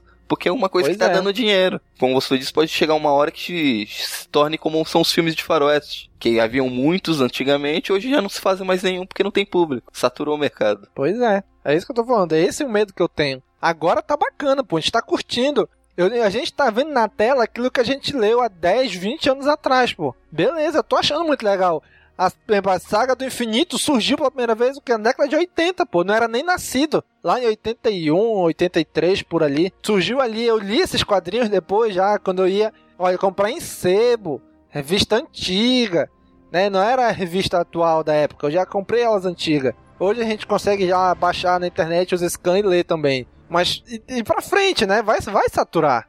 É esse o medo que eu tenho. Mas é isso aí, cara. Mas vamos curtir por enquanto, tá sendo legal, né? Vamos torcer para que dê certo. E aqui, eu vou dizer, eu sempre disse isso, eu sempre fui Marvete. Eu sempre li Marvel, eu sempre li todas as HQs da Marvel, eu conheço as histórias da Marvel. Eu nunca li DC, eu nunca li um quadrinho da DC. Mas eu espero de verdade que a Warner acerte no cinema com a DC. Porque concorrência sempre é melhor pro cliente, né? Ou seja, a gente que é espectador, tendo uma concorrência pra Marvel, vai forçar ela sempre a fazer filme melhor. Porque até agora ela tá sem concorrente para filme de super-herói. Então o que ela fizer é o que a gente vai ter que aceitar, né? Então eu espero realmente que a Warner acerte a mão agora, né? Com os filmes da DC. Então vamos lá, pra gente fechar o cast sobre Vingadores 2. Considerações finais do filme. Cícero. Eu já vou começar dando a minha nota. É, pro, pros Vingadores Era de Ultron, eu dou um, um 8. Assim, que pra mim, uh, 8 assim, aquela nota. Uh. Nota assim, tipo, me, me diverti, entendeu? Assistindo o filme, me diverti assistindo o filme. Mas assim, não, não saí feito um doido do cinema, sabe? Aquele maluco saindo do cinema, meu Deus do céu!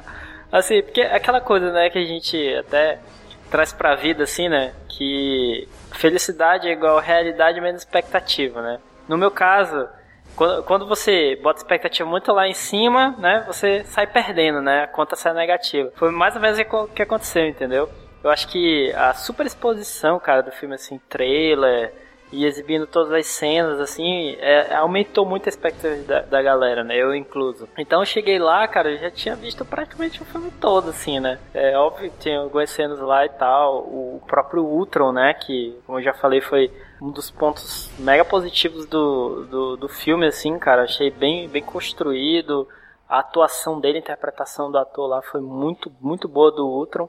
Gostei muito também do, do Visão, né? Da personalidade dele também, dos poderes dele, da forma que ele apareceu e tal, Beres, né? Segurando o martelo do Thor e tal. A cena do Hulkbuster também foi muito boa. Pontos negativos o que? É a estrutura do filme parecidíssima com o primeiro, né? Como o Daniel falou, eu não, sei, não lembro se foi em off, se foi. A gente estava já gravando, mas o Daniel falou que aquele final ali de, de defesa de um ponto ali, de controle e tal, né? Era igual, né? Ao do, ao do primeiro filme também. E a luta contra é, um exército, né? De, de robôs, no caso do, do primeiro foi o exército de alienígenas e tal. Foi muito parecido, assim, então achei meio que assim, tipo, ah, já vi isso, entendeu? Ficou mais ou menos assim. E o último ponto também, cara, assim que é mais particular, né? Eu curto mais, assim, é, os filmes mais soturnos, assim, mais realistas, né? O, o Domingo até riu de mim que, pô, é, super-herói já não é realista, né? Mas, pô, o que eu quero dizer, assim, tipo, por exemplo, o Batman do Nolan, ou então o, Super-Homem aí do, do Snyder e tal. Sim, Super-Homem, realmente. Eles super são mais realista. assim. O cara que pula, voa, vai pelo tá planeta bom, tá inteiro ganha força do sol, realmente, Beleza. super realista. É. Mas vocês me entenderam, assim, sabe? Uma coisa mais soturna, assim. Ou assim, é, ocasionalmente você vê o cara sangra. Menos mesmo. galhofa. Menos, isso, menos galhofa. E aí você vê o Vingadores, cara, é mais assim. Uma coisa. É quase circense, cara. Assim, eles são meio que quase uma companhia de, de circo, cara, assim, daquela aquela luta dele, sabe? Sincronizado e, e, e usam os poderes. Eu sei, isso é legal, isso é bacana. Principalmente para quem viu muitos quadrinhos, pô, bacana, né? Mas assim, eu prefiro a, a versão mais, mais ali realista, assim, menos, menos galhofa dos do super-heróis. Né? Só pra te ter ideia, assim, no, no, na revistinha que eles basearam várias coisas, no caso foi o, os Supremos, o Thor, cara, assim, ele, ele leva, ele é torturado lá com lança-chamas, ele acaba, ele acaba, assim, a, a, a revistinha com a HQ, assim, com careca mesmo, assim, queimam o cabelo dele o cara sai lascado mesmo no final, pô. Enquanto que nesse, no filme, pô, ele acaba assim com. Parece que ele acabou de fazer luzes, pô, assim, o cabelo dele, sabe? o cara inteiraço, acho que faltou isso, entendeu? Faltou eles saírem mais, mais lascado, cara. Eles nunca fariam isso no cinema, né? Tipo, queimar todo o cabelo do Thor. Saíram muito de boa, né? Pois é, pô. Não, isso aí não, não existe. Isso é uma coisa muito, muito drástica, né? Mas, tipo, eu acho que eles deviam ter deixado os, caras saírem mais assim, entendeu? Pô, uma guerra épica, pô. A parada foi épica. Então, acho que, que faltou um pouco mais, assim, de, de realidade. Aí é isso, cara. É oito para os Vingadores, era de outro. Daniel. Então, eu ach... gostei muito do filme. Quando eu saí de lá, saí no- dando nota 10, mas depois digerindo o filme melhor. Ele tem muitas falhas. Acredito que a maioria deve ser resolvida com a versão estendida, porque teve muitos cortes que acabaram algumas cenas ficando sem sentido. E ele é basicamente uma versão melhorada do primeiro filme. Como o Cícero já tinha falado, a gente tinha conversado antes, que ele segue basicamente a mesma estrutura do primeiro filme, mudando alguns elementos. Principalmente a cena final é bem parecida com o do filme anterior, o Cícero já tinha dito. Mas o filme é muito bom, as cenas de ação são espetaculares. Logo no começo, as, as cenas deles interagindo, um ajudando o outro durante a batalha, o Capitão América lutando como ele deveria ter lutado desde o primeiro filme, ajudando os outros, jogando escudo, ah, trabalhando em conjunto com o Thor. Ah, não, Thor bate com o martelo no escudo dele, um ajudando o outro. Essa interação que eu acho interessante. E é uma coisa que você vê bastante nesse filme. Você vê que é uma equipe formada, que um conhece o outro, um sabe o que o outro vai fazer. Isso que chamou mais atenção no filme. Minha nota pro filme é um 9,5. O filme né, tem muitas falhas, mas eu acho que quando sair a versão estendida, eu acho que ele consegue chegar a um 10. Beleza, então, que dá minha nota também. Eu falei, cara, eu achei o filme fantástico, né? Pra mim era 10 de 10 e tal. Com a cena pós-crédito foi pra 11 de 10. Eu me diverti muito com o filme, eu fui com a expectativa altíssima e atendeu a minha expectativa, eu achei muito bom. Assim, teve alguns furos que a gente foi falando ao longo do cast aqui, né, que vocês ouviram. Mas assim, a minha nota final vai ser também 9,5. Por quê? Principalmente por causa da trilha, cara. A trilha sonora eu achei que faltou. É a mesma coisa que tu pegar Senhor dos Anéis e tirar aquela trilha épica dela. Não dá, cara. Precisa de uma trilha que marque. Como foi Vingadores 1. Na hora que eles se juntam ali, os seis ali no meio, que dá aquela câmera 360 ali neles. Pô, naquela hora que sobe a trilha ali, caraca, tu te empolga com aquela cena. Faltou a trilha empolgar a gente nesse filme. Tanto que eu falei pra minha esposa, a gente entrou no cinema, né, a gente sentou na cadeira, Aí quando ia começar o filme, que acabou os trailers, eu falei, eu virei pra ela assim, eu falei, amor, quando tocar o tema dos Vingadores, eu posso chorar? Ela chora, maninho, é teu. Mas, cara, cadê o tema dos Vingadores? Tocou algumas horas, tocou, mas faltou, faltou a parte de empolgar, da trilha empolgar a gente. Então só por isso eu diminuo a nota pra 9,5. Mas eu achei um filme fantástico, muito bom. Tem suas falhas? Tem. Mas, cara, eu achei, me divertiu muito. A proposta dele pra mim foi alcançada. E aquela cena do Thanos no final, achei fantástico, cara. Que aquela, ele falou uma frase, mas que resume muita coisa daquilo ali. Ele falou assim: não, agora deixa comigo, agora eu resolvo o negócio assim. Por quê? Vingadores 1, ele deu o cetro pro Loki tentar pegar outra, outra gema pra ele. Não deu certo, perdeu as duas. Pegou, tentou lá no Guardiões da Galáxia pro cara pegar a gema pra ele lá, o, o Ronan. Aí o Ronan, não, vou ficar comigo agora, essa, essa gema aqui. Não quis, né? Então ele tá dando, pô, meu irmão, não tá dando certo. Eu vou atrás agora pra pegar essas gemas aí agora. Não tá dando certo mais não. Então é algo legal. É uma, foi uma única frase, mas que diz muita coisa. Então ele vai atrás agora, ele vai entrar em ação. Que até agora ele só mandou os outros, mandou as filhas dele, mandou o Ronan, mandou o Loki. Ele só fez mandar os outros, não entrou em ação. Agora ele vai entrar em ação. Ele falou: não, agora deixa comigo. Eu vou atrás. Ele tá aí com a manopla, que a manopla tava lá em Asgard. No final de Thor 2 a gente viu que o Loki assumiu o lugar do Odin, né? Então é muito fácil ele pegar o, a manopla lá com o Loki lá, né? Então é um filme para mim 9,5 somente por causa da trilha. Quando sair a versão estendida, no treino, no, Blu-ray, provavelmente vai melhorar. Mas mesmo assim, ainda dou um 9,5 só por causa da trilha. Só uma notícia quentinha de última hora. O Kevin Feige falou que essa manopla que o Thanos segura no, na cena pós-créditos não é a mesma manopla que tá em Asgard. Será, bicho? É, foi o que tá, tá no Omelete. Bom, Ele falou que é outra manopla. é. A gente vai saber então agora, daqui pra frente, né? Apesar de que realmente, quando ele abre, ele vai pegar a manopla ali, não é Asgard, né? Não é o, o cofre ali do, do Odin, né? É um local branco, todo branco, né? Mas eu imaginei que como o Loki tava no lugar do Odin, ele deve ter entregado pra ele. Também achei. Então, pessoal, é isso aí. Esse foi a nossa visão de Vingadores, a Era de Ultron. Eu, como fã da Marvel, tô achando fantástico isso. Eu espero muito chegar logo o próximo Vingadores, pra ver o Thanos, ver todo mundo ali em ação, ver todas as gemas reunidas, ver o que, que eles vão preparar pra gente. Tô numa expectativa altíssima para a fase 3, apesar de também ficar preocupado do que vai vir depois, né? Se não vai saturar muito. Mas é isso aí, pessoal. Curta, comentem, compartilhem, divulguem nas redes sociais. Aí nos comentários, bota aí a opinião de vocês das- do Vingadores Era de Ultron, do que vem pra Marvel pro futuro, conjecturem. Essa é a área de vocês. Continuem o cast aí embaixo, tá beleza? Então, pessoal, até mês que vem com mais um pódio de escape. Falou, pessoal. Tchau, tchau. Falou, galera.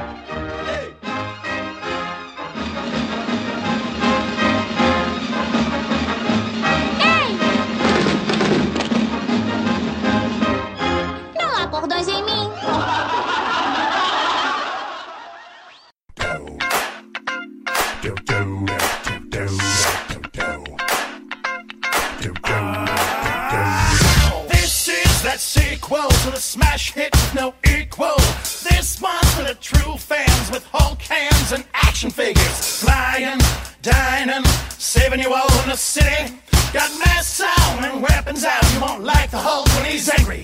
I'm too hot, Hulk smash. Built a suit and said, I am Iron Man. She's on top, Hulk smash. She can beat the crap out of any man. The best shot, Hulk smash. Half the audience don't know who I am. Thank God, Hulk smash. And you can't lift my hammer. Put it down. Earth's mightiest heroes. Earth's mightiest heroes. Earth's mightiest heroes. Cause Ultron Funk gon' give it to you. Cause Ultron Funk gon' give it to you. Cause Ultron Funk gon' give it to you. Avengers assemble and fight his own. It's the age of Ultron.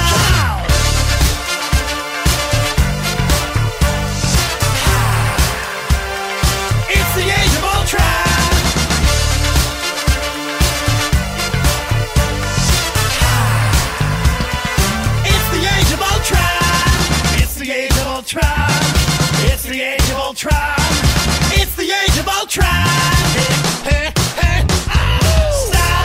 Wait a minute. This video needs some blocky in it. Such a pain in the neck. All the girls think I'm sexy. We say Dazzgun, Greenwich, L. A., New York City. When we show up, we're gonna show up. More box office than DC. Too fast, hoaxman. A guy my age should retire, man.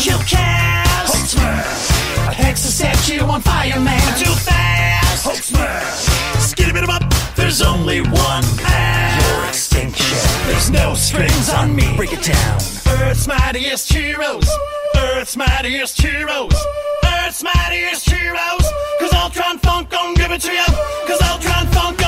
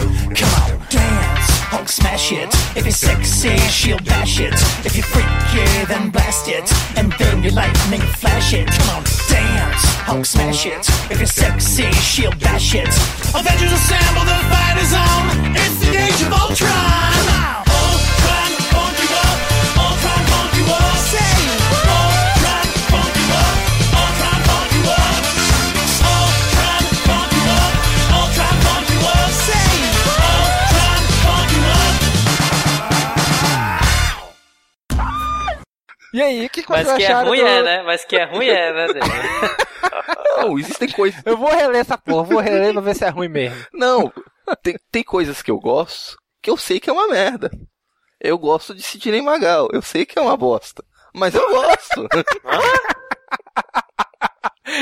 Caraca, velho. Não, para, para. Não precisa, não precisa falar isso, Dani. Não precisava, cara. Ai, caraca. Eu gostei pra caramba, né? Como uma maioria das. seria das... sair do cinema feito doido, pulando por Feito cima doido, é, cadeiras, das poltronas, em vez de descer do É. corredor, tu pula lá de cima, balançando todo Tipo, mundo. Tipo, saindo e entrando da sala, meu Deus do céu, meu Deus, o que eu vi, o que eu vi, meu Deus do céu. Tô doido, tô doido, tô doido, tô doido, tô maluco. Eu tô doido, tô doido, tô doido, tô doido. E sai, entra assim, olhando pras pessoas. Pois é, eu não saí assim do cinema. Saiu que nem o urso E do ainda pica-pau. assim, cara. É. Então, cara, começando já com a nota, né? É, pra mim foi foi Cavaleiro Jedi, cara, assim, que na minha Não, não, opinião, não, não, não, não, não, errou, pô. Cast Pô, errado, pula errado. de 0 a 10, pô. Mas a gente não... Ah, é 0 a 10, é? É, pô, desde, desde o Pacific Rim a gente vem de 0 a 10. Não pode escapar. Muito tempo que eu não gravo, bicho, eu esqueci. ah, beleza.